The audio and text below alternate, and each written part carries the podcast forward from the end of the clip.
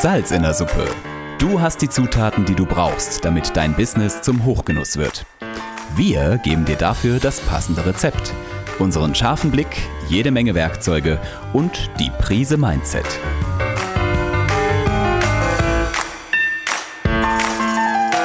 Salz in der Suppe, dein Business-Podcast, wenn du dich für Employer Branding, Storytelling und den etwas anderen Businessaufbau interessierst. Mit Anik und Lisa.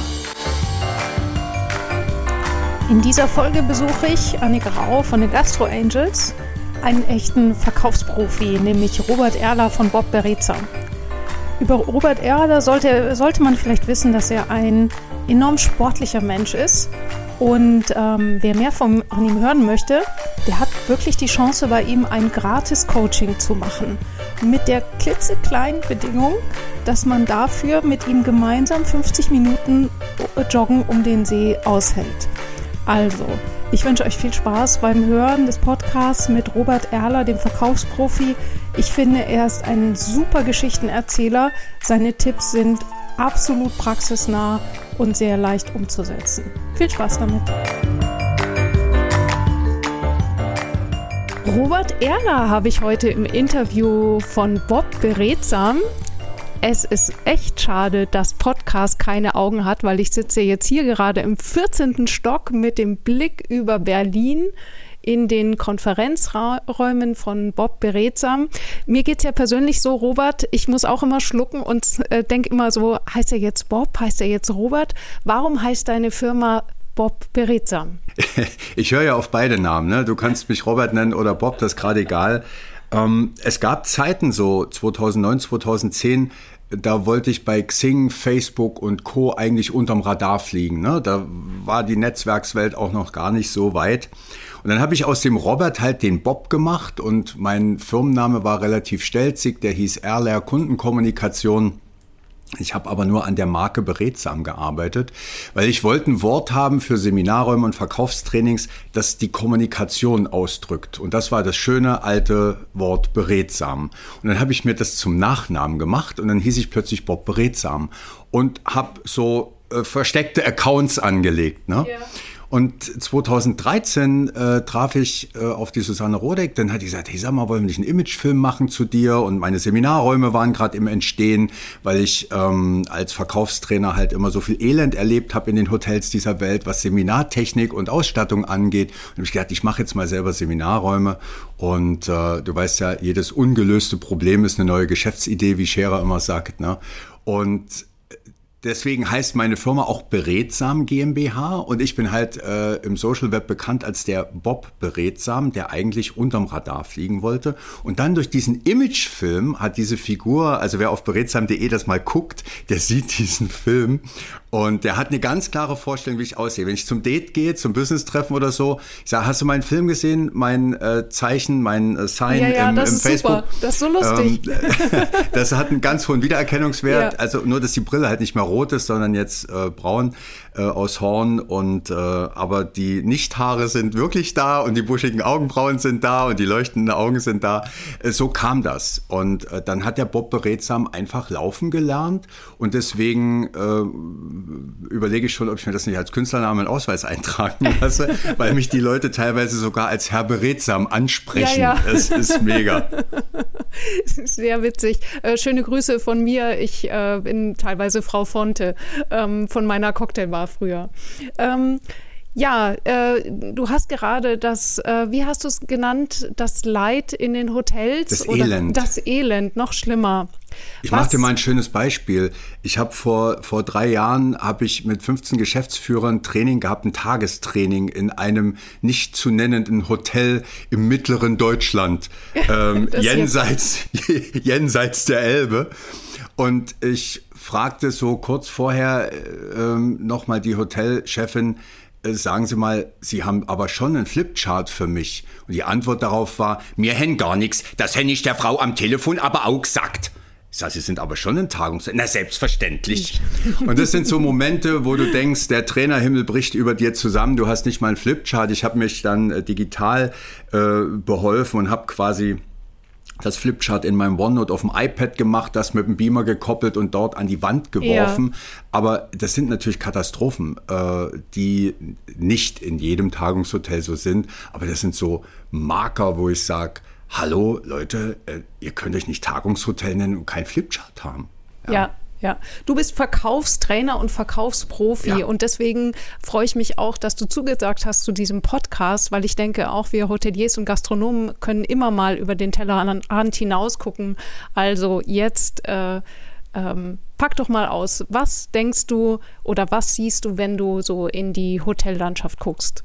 Naja, äh, das geht von wirklich trüb bis mega gut. Ich habe äh, die Hotellerielandschaft kennengelernt Anfang der Nullerjahre 2000, da habe ich das erste Mal im Schindlerhof äh, genächtigt und ähm, habe so meinen Businessbetrieb aufgenommen 2000 und der Klaus äh, Kopiol ist ja mein großes Vorbild. Das also, ist schön. Den, ich hatte vor, vor, zwei Tagen ein Interview mit Nicole Kopiol, ja. Also äh, schöne Grüße. Ähm, den Klaus habe ich erlebt auf der BNI-Konferenz vor zwei Jahren. Ähm, der hat schon 2000 äh, Dinge getan, die vom Sales Design her, der hat Sales Design gedacht. Ne? Mhm. Und äh, an Kleinigkeiten, ähm, wie man bei uns in unseren Seminarräumen im Toilettenmanagement kann man sowas auch sehen, die haben einfach nicht nur die Liebe zum Detail, die haben einen Aspekt in ihrer in ihrer Geschäftsplanung, der heißt, der Kunde soll wiederkommen. Und das finde ich in vielen Hotels ja. nicht als gedanklichen ja. Ansatz. Und äh, was der Klaus halt äh, gemacht hat, der hat ja als wie, wie sagt er immer selber, äh, sie sind eine Oase im Industriegebiet Nürnberg-Boxdorf. Keiner würde in ein Industriegebiet kommen, aber in Schindlerhof, der dort liegt, gehst du einfach. Mhm. Und äh, wenn man, ich kann einfach nur sagen, äh, geht dort einfach mal ein Wochenende hin, bucht euch mal ein Doppelzimmer und dann wisst ihr, was ich meine, wenn ich sage, dort wird Gastfreundschaft groß geschrieben. Und das, was die dort machen, ähm, ist einfach mega. Am besten ist vorne der Satz in Stein gemeißelt, niemand kriegt das Zimmer billiger als sie. Also Rabatt ist für die Stadt mhm. Marokko, also rein von der Preisgestaltung her. Und die setzen in der Tat darauf, ein Niveau anzubieten, wo du sagst als Kunde, so geil, hier komme ich wieder. Mhm. Das waren so meine ersten, ersten äh, Schritte in, im Bereich äh, des Unterwegsseins, des Hotelbuchens. Und ähm, wenn ich mir heute angucke, äh, was ich unterwegs erlebe an Hotels, dann sage ich, viele Hotels wissen offensichtlich nicht, dass sie Schlafen verkaufen. Und sie haben das Thema Wiederbuchrate für ihre Kunden definitiv nicht auf dem Schirm. Okay, wieder buchen. Was denkst du, wo juckt es dir in den Fingern, wo du jetzt zum Beispiel irgendwo warst und dir denkst, Mensch, also lass uns nach vorne blicken. Was, was würdest du vorschlagen? Ganz einfache Tipps und, und, und Sachen, wo du sagst, das würde mich dazu bringen, wieder zu buchen. Naja, wir haben ja, das gibt ja die berühmte Kundentreppe. Ne? Und äh, der, äh, wie sagt man, der, ähm, die Laufkundschaft, die man vielleicht in Bahnhofsnähe hat. Ich brauche ein Hotel, wo gehe ich hin? Ach, dort steht mhm. Hotel und blinkt es, da gehe ich hin. Da ist es quasi erstmal wurscht. So, dann gibt es die, die, die Erstübernachter, die Wiederübernachter, die halt äh, wieder buchen. Dann gibt es Stammkunden und ähm, die Fans eines Hotels. Das ist diese, diese Kundentreppe, die sich auch Hotels mal aufschreiben sollten und mal überlegen, welche meiner Kunden stehen denn auf welcher Treppenstufe. Ich habe eine Odyssee durch Bielefelder Hotels durch, ich nenne die nicht beim Namen, ähm, wo ich an einem Wochenende durch drei Hotels bin. Ich bin dann hängen geblieben und das nenne ich gerne beim Namen Berti Stürmer, der Milser Krug. Äh, dort bin ich dann über die Jahre abgestiegen, äh, einmal im Monat für drei, vier Nächte. Und ich glaube, ich bin da seit Stammkunde seit sechs Jahren oder so, mhm. ähm, weil das mit dem Namen ansprechen am Telefon ist Mickey Maus, ne? aber da sind die Zimmer vorbereitet. Da hat man geguckt, äh, was sind meine Vorlieben. Ich kriege meinen Kaffee aus einer ganz bestimmten Maschine gekocht, weil ich das einmal beim Frühstück erwähnt habe. Das ist großes Kino. Mhm. Ich habe ähm, jetzt aktuell einen Kundenauftrag in Süddeutschland. Da gibt es in Weingarten das Best Western. Ähm, das ist nicht ganz modern. Das ist so im Charme der 80er, 90er Jahre ausgerüstet, aber das hat ein paar Dinge.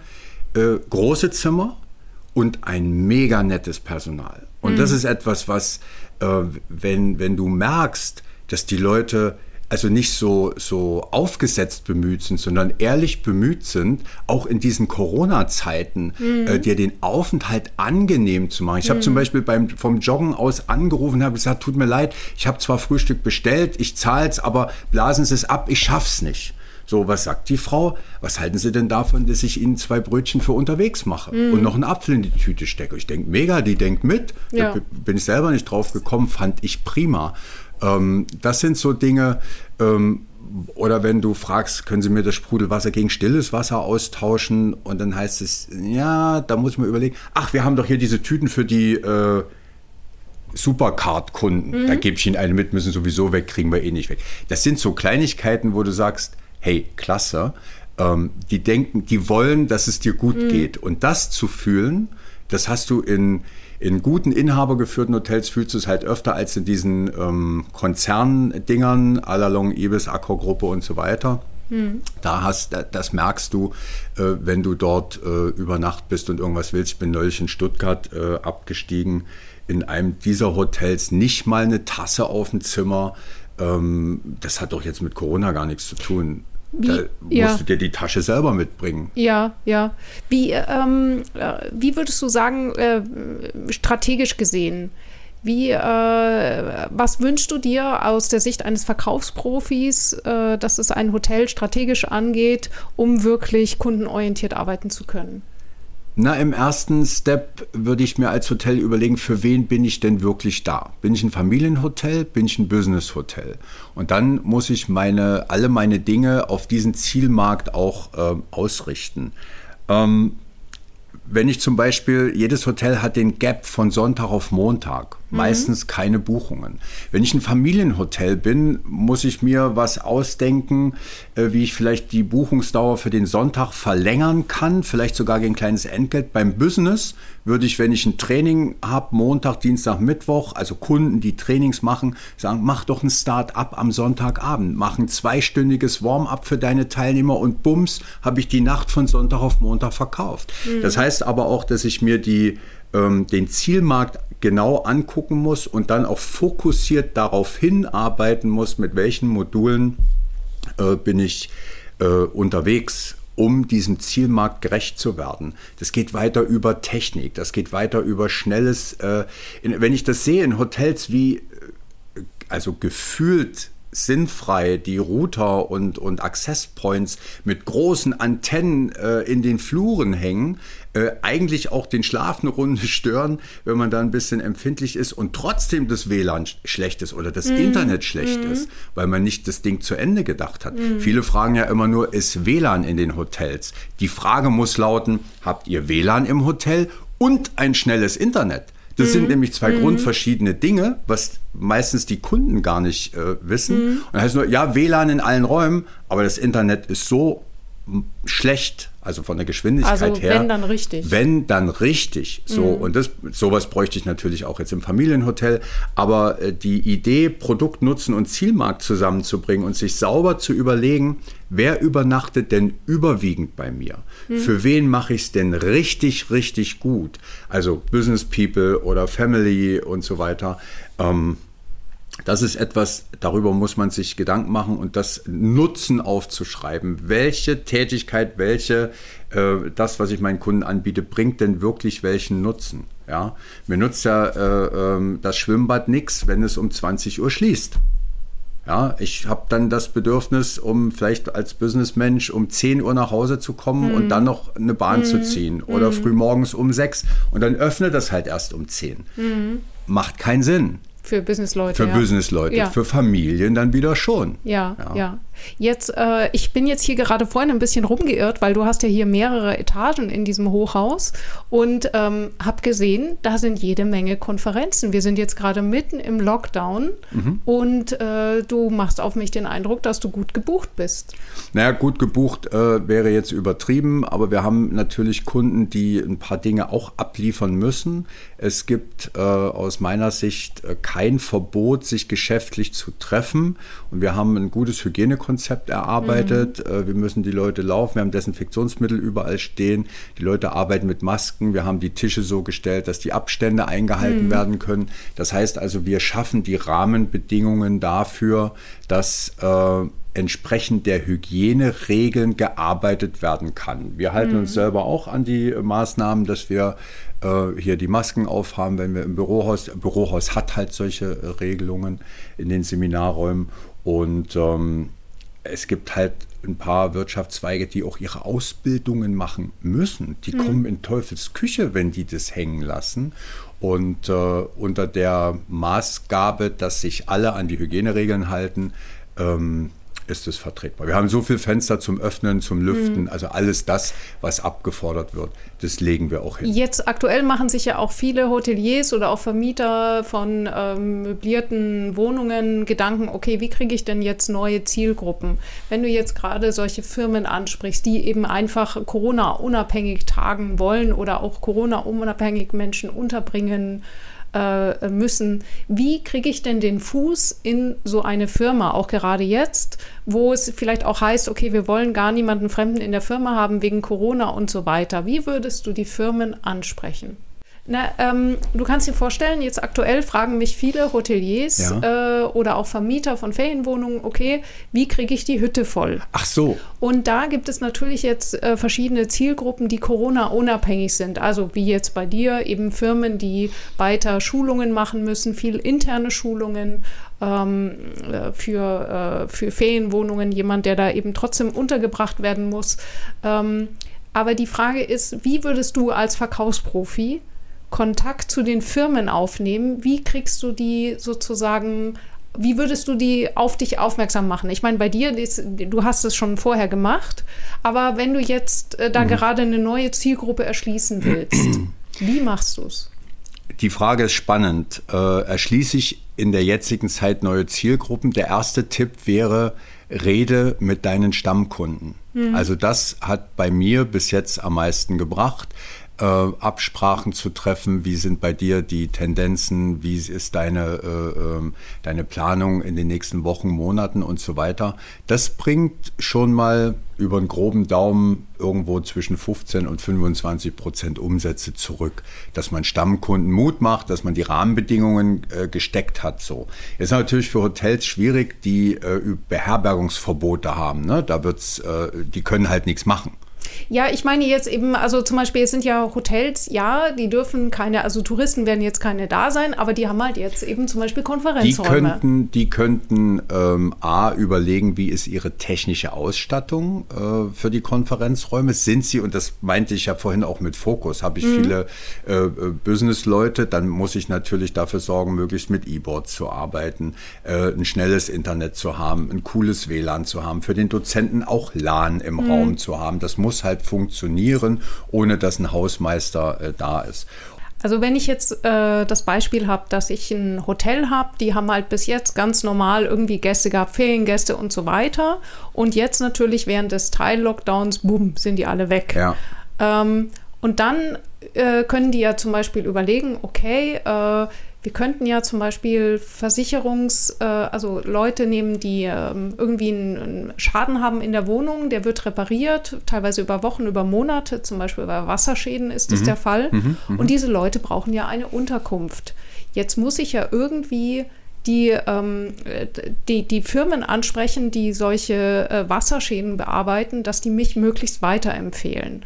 Oder anderes Beispiel, ähm, ich äh, weiß, dass die Bundespolizei äh, ähm, bei mir Schulungen macht. Mhm. Ja, und bei mir um die Ecke ist die Bundespolizei.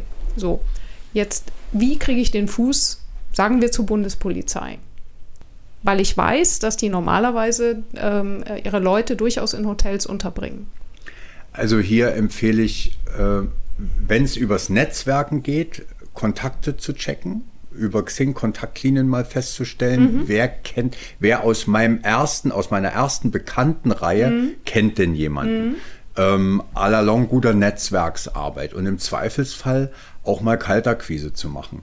Wir haben, das ist nicht immer von Erfolg gekrönt. Wir hatten im April hieß es, dass das Rote Kreuz sucht Räume für Blutspenden, mhm. es wurden Räume für Schulen gesucht. Wir haben uns hier um Kopf und Kragen telefoniert und mhm. wir haben nichts gelöst bekommen. Äh, beim Roten Kreuz dreimal die Daten hinterlassen und nie Rückrufe erhalten. Das war ein bisschen tragisch. Ich denke, wenn ihr schon Geld für Anzeigen ausgebt, dass ihr Hilfe braucht, ja. äh, dann müsste doch jetzt irgendwie wenigstens eine Rückreaktion erfolgen. Trotzdem mache ich Mut zu sagen, nehmt selber den Hörer in die Hand. Niemand kann das eigene Produkt so gut verkaufen wie du als Chef am Ende selber. Ja.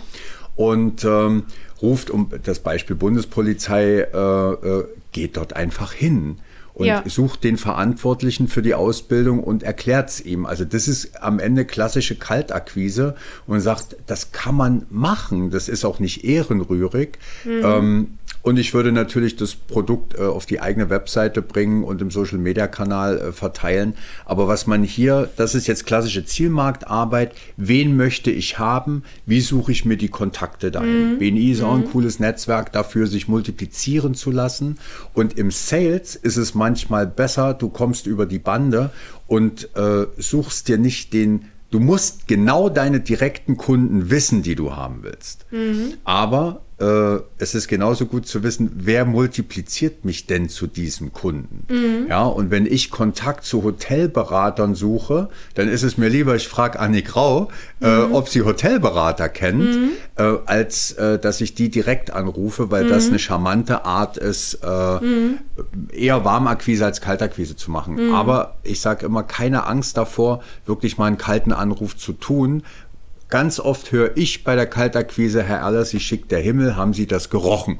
Und sagen ich kann hell sehen, deswegen mhm. rufe ich Sie gerade an, um Ihnen Gutes zu tun. Das heißt eben auch, wenn du jetzt den Hörer in die Hand nimmst, mhm. dann hast du ein Bild von dir selber, wie du Erfolg hast und nicht, wie du dort jemanden nervst, also dass du dort jemandem hilfst. Ne, das sowieso. Ja. Also das ist meine Herangehensweise. Wir, es gab früher so einen coolen Spruch im Außendienst, der hieß anhauen, umhauen und abhauen. so Hauptsache Provision. Ja. So und ähm, ich weiß doch, dass ich einen großen Nutzen stifte. Und äh, wenn ich mir, es gibt Produkte, darüber muss man sich halt im Klaren sein, äh, die äh, laufen online wie geschmiert, Kaltakquise null. Seminarräume kalt zu akquirieren ist relativ schwierig, weil wir, ähm, weil Seminarräume braucht man nicht wie Brot. Tagungsräume ja. und Hotels braucht man auch nicht wie Brot. Aber ich habe hier Leute, wir sind ja hier in so einem Büroturm mit vier mal 16 Etagen die kommen mit Flyern von vor fünf Jahren und sagen, kann ich denn hier einen Seminarraum kriegen? Ja. Ich denke, alter Schwede, Flyer gesteckt vor fünf Jahren ja, irgendwann. Damals, das ist noch Flyer so krass. Und ähm, äh, Sales erschöpft sich ja nicht in zwei, drei Tipps oder so, sondern du weißt ja nie, welches der Elemente, die du heute breit spielst oder auch fokussiert spielst, tragen denn am Ende zu deinem Sales-Erfolg bei. Mhm. Und äh, klar muss man immer prüfen und messen, was hat ein Return of Investment. Aber wenn ich jetzt ein Hotel bin und Schlafen ist jetzt gerade nicht gut verkaufbar, aber ich habe die Möglichkeiten für Tagungen, mhm. dann überlege ich mir, welche Kunden in meinem Umfeld brauchen genau diese Dienste. Das Thema Produkt nutzen und Zielmarkt. Mhm. Zielmarkt angucken und überlegen, wer ist da. Und dann überlegen, wie gehe ich die Leute. Und im Zweifelsfall, wenn ich lokal arbeite, ja, dann mache ich mal eine Außendienstrutsche. Ja. Dann setze ich mich ins Auto und fahre die ab. Im coolen Fall habe ich mir einen Termin machen lassen oder mhm. so. Ne? Mhm. Äh, das sind dann die Klassiker. Aber wenn ich halt schon weiß, dass ich einen Nutzen bringe für meine potenziellen Kunden, da rufe ich an. Und da ist es natürlich am besten, wenn der Chef oder die Chefin es selber macht, oder? Äh, Wie wichtig ist das?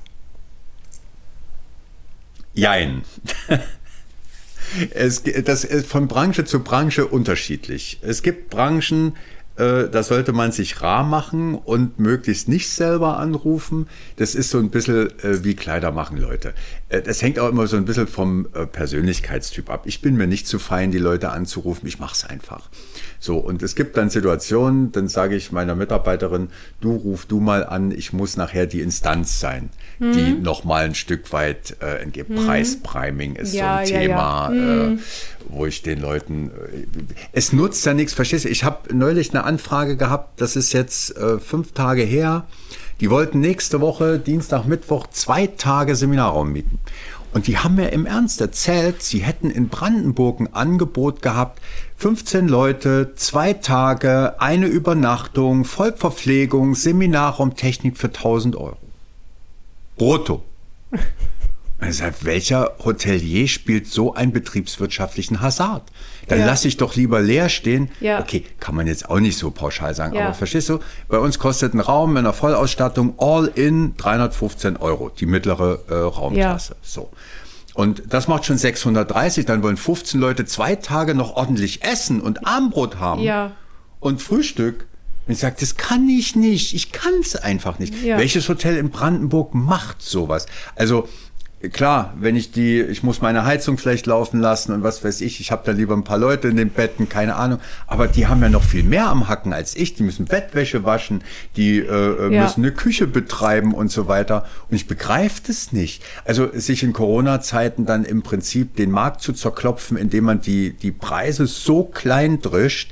Im Gegenteil, ich sag den Leuten, wenn die bei mir anrufen, immer, äh, ja, haben sie auch einen großen Raum, Corona-konform. Ja, haben wir.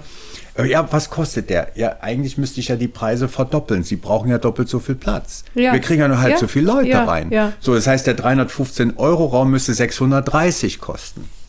Jetzt gucken wir, dass wir die Raumkategorien, bei uns gibt es ja keine Einzelraumpreise, sondern so Raumkategorien, äh, kleine Klasse, mittlere Klasse, große Klasse und Eventbereich, äh, dass man äh, da im Verkaufsgespräch den Preis halt so spielt und sagt, gucken Sie mal, ich mache Ihnen das so und so und so, ähm, dass Sie möglichst für Ihre Personenzahl den Raumpreis zahlen, den Sie normalerweise auch bezahlen. So, und dann gibt's halt äh, Leute, die sagen, wir wollen äh, eine ganz bestimmte Konstellation.